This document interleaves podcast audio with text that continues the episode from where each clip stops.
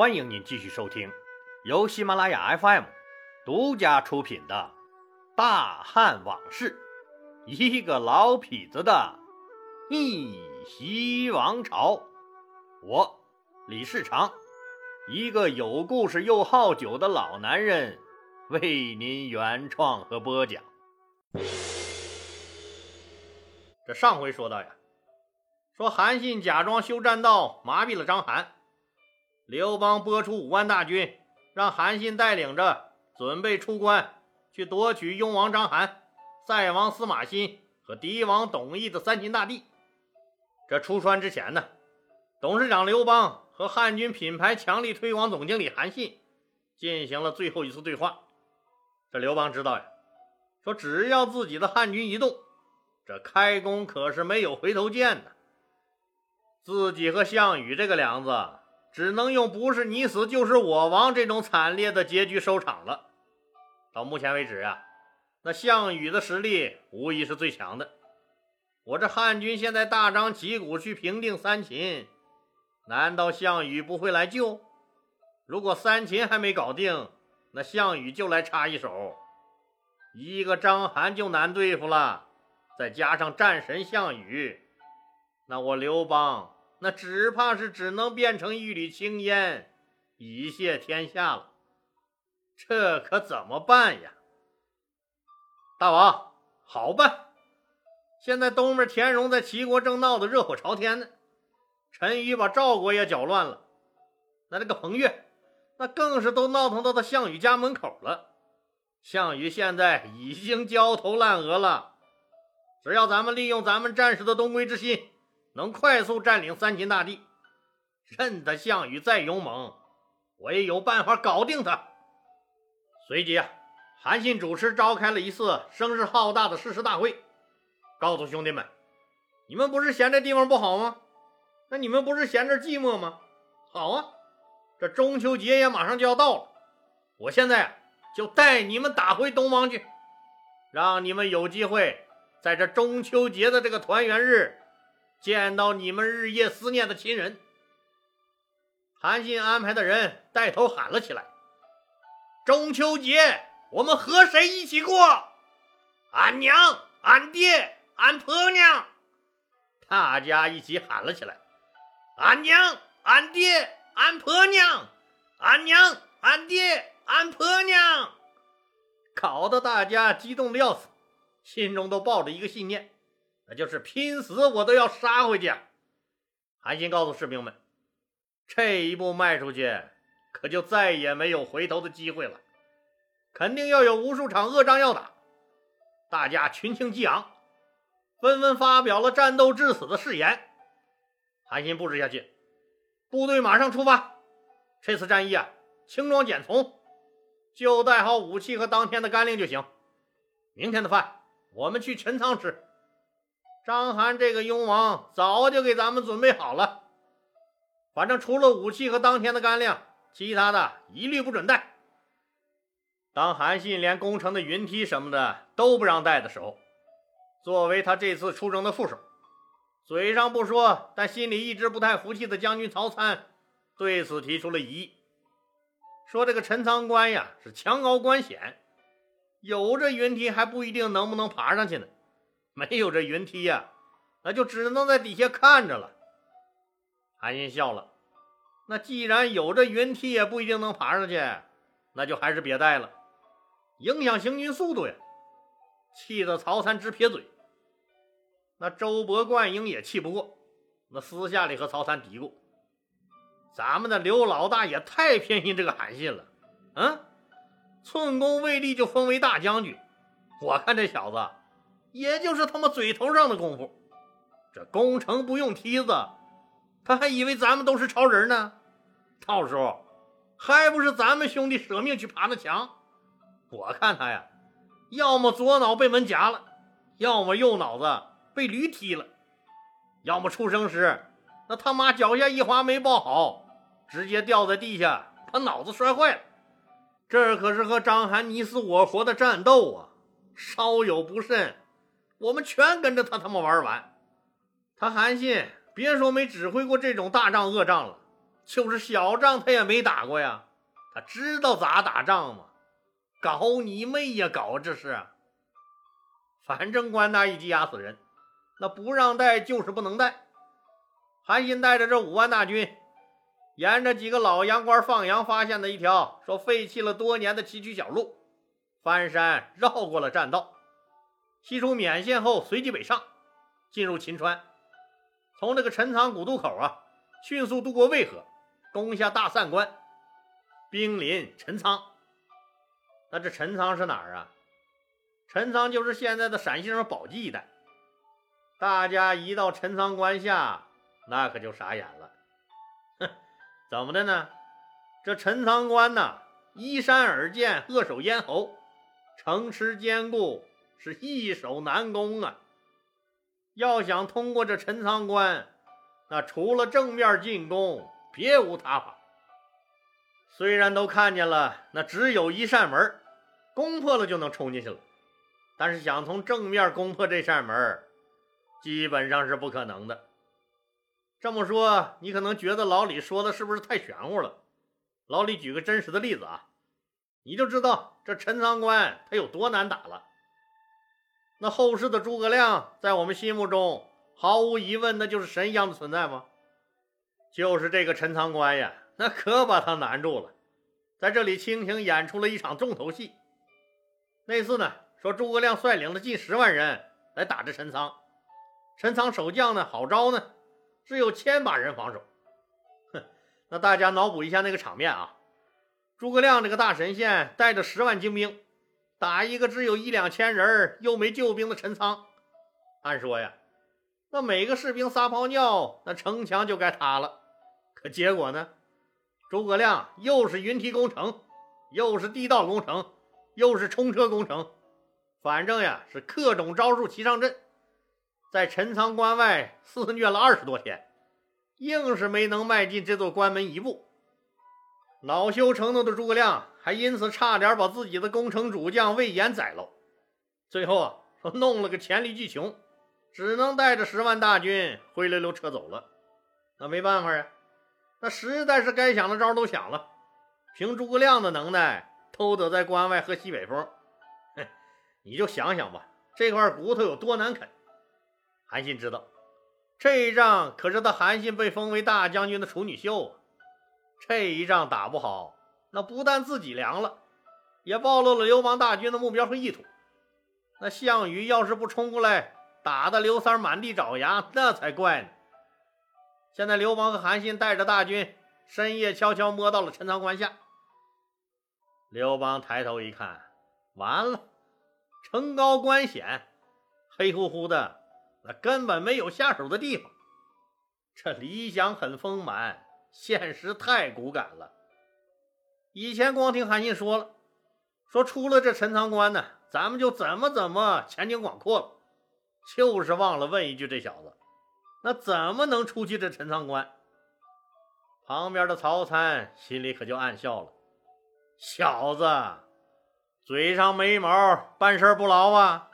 这么高的关口，一会儿我倒要看看你韩信是怎么徒手攀墙的。刘邦也赶紧问韩信：“这墙这么高，连个云梯也没带，咱们可上不去呀？”韩信问刘邦：“大王，那咱们云梯能上去吗？”刘邦想了想。这么高，咱的云梯也够呛，估计是够不着。大王，这不就结了吗？既然用不上，拿它干嘛？再说了，有大门，咱们还要爬那么高的墙干嘛？多危险呀！走门多好。刘邦心里暗骂：臭小子，我还不知道走门好，人家是傻子呀，把门给你开开，放你进去杀人家。韩信也不敢再卖关子了，赶紧命令士兵在关前点起火来。霎时间，火光冲天。不一会儿的功夫呀，就听关里一片喊杀声传了出来：“嘿，快看，快看，门开了，门开了！”士兵们惊奇的喊。就见陈仓关的大门缓缓打开了。韩信大旗一挥，大喊一声：“杀！”樊哙、关英两个大前锋带领士兵一拥而上，杀入关去。刘邦都看傻了，那真有人把门给开开了。汉军士气大振，呐喊着跟着杀了进去。这是怎么回事呢？那又是谁把门给开开了？韩信他有特异功能？哼，别扯了！原来呀，大将军韩信呀，那早就在一个月以前秘密做了一件事儿。他知道，他们汉军的都城南郑混进了不少章邯派的间谍。为了保密呢，这个事儿啊，他可连刘邦都没敢告诉呀。他知道，他这个刘老大是既爱喝酒，更爱泡妞。那谁知道刘老大会不会喝酒泡妞的时候被人下了套，给说出去呢？那他到底做了一件什么事儿呢？原来呀，这韩信呀，秘密安排了汉军将领。孔聪和陈赫两个人带着精挑细选出来的政治过硬、思想觉悟高、身体倍儿棒的百十来个精壮汉子，假扮成客商和各式人物，在这个一个月内啊，陆续溜进了陈仓关内，约好就在今天的晚上点火为号。孔聪和陈赫在关内一见火起，大喊一声，只见那在门口附近挑着担子的货郎、算卦的瞎子。卧倒街头的流浪汉纷纷举起了藏着的刀，一起向守门的士兵头上可就招呼过去了。这百十来号人都是训练有素的职业杀人工具！不一会儿的功夫，就攻破了还没反应过来的守城将士的城门，迅速打开大门，放汉军杀了进来。这陈仓关可是雍王章邯重要的战略要地，由大将孙章镇守。这孙张仗着关险墙高，又知道汉军在修栈道，那根本就没想到这栈道没修好，汉军怎么就到了面前了？可以说是一点防备都没有啊！一听说汉军都攻进关了，这脸都变了，赶紧踏了上鞋，披挂上马，领兵呀，奔着城门的方向就来阻击刘邦的大军。这迎面碰上了樊哙和周勃领的汉军先锋队，孙张还没弄明白怎么回事呢，那就稀里糊涂的被周勃一刀砍死了。士兵们一看，这楚将都死了，跑吧，只恨爹妈少生的两条腿啊！半个时辰不到，汉军可就占领了这个著名的军事要地陈仓关。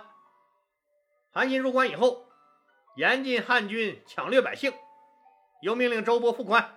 两个人带兵，趁着附近的下边县的驻军还不知道汉军已经打过来，还没有准备之时，一鼓作气连夜去攻打那个下边县。韩信又命令樊哙和晋西带领一万精兵，第二天天亮以后埋伏在章邯来救援的必经之路上，告诉他俩啊，如果见到章邯的援军，先不要打，放他们进来，到时候咱们来个关门打狗，瓮中捉鳖。经过这陈仓关一战呀，刘邦集团是上上下下无不敬佩韩信，连曹参也暗称奇，自愧不如。四位将领领兵分头行动去了。周勃、傅宽带兵新夜兼程到了下面县，正如大将军韩信所预料的那样啊，这下面县的守军是毫无防备，三下五除二就解决战斗了。汉军又占了这下面县。天亮以后啊。韩信又立即贴出告示，安抚当地的老百姓。章邯听说陈仓关被汉军占了，他当时就傻眼了。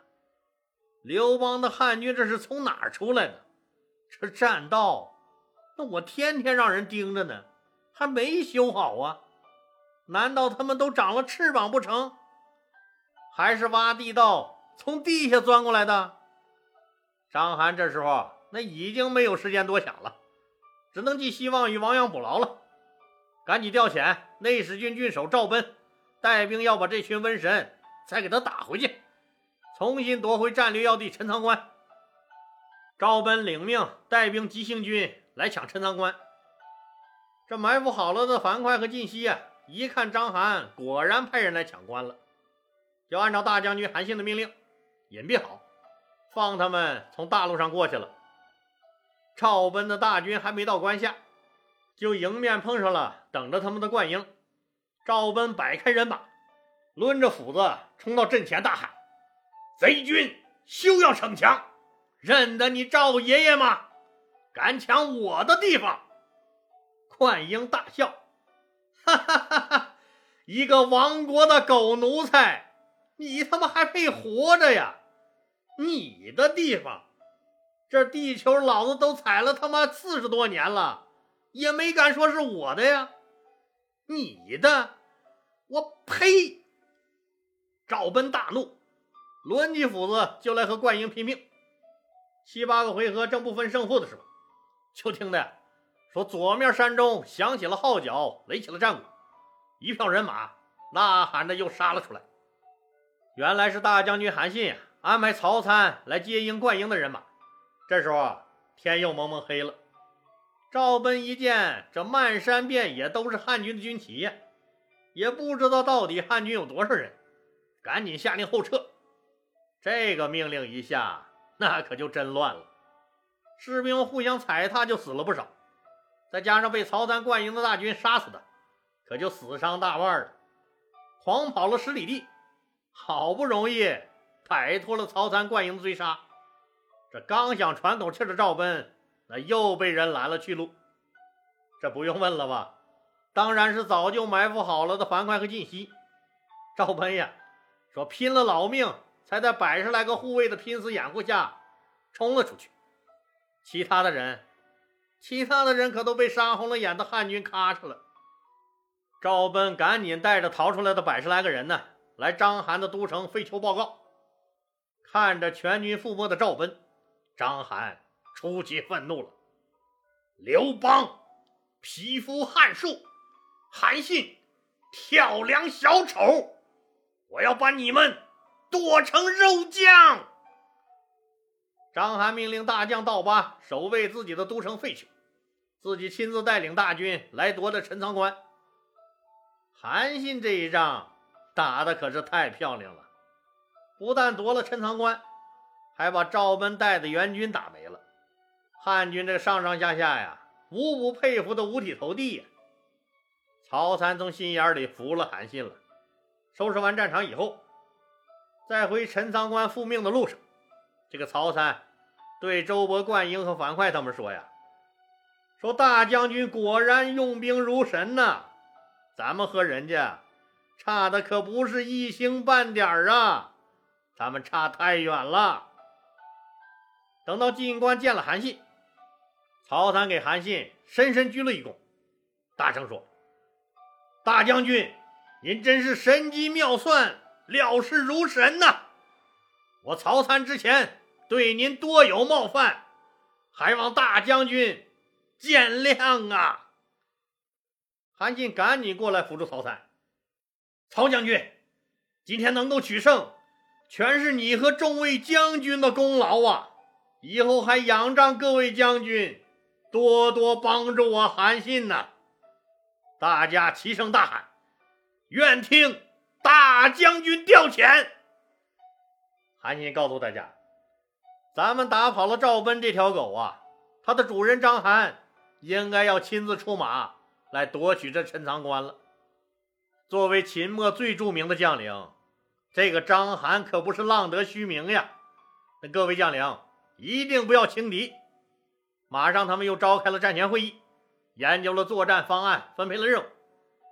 第二天一早，韩信派人到周边各县去沟通下文书，动员他们和刘邦一起讨伐暴秦的残余分子章邯。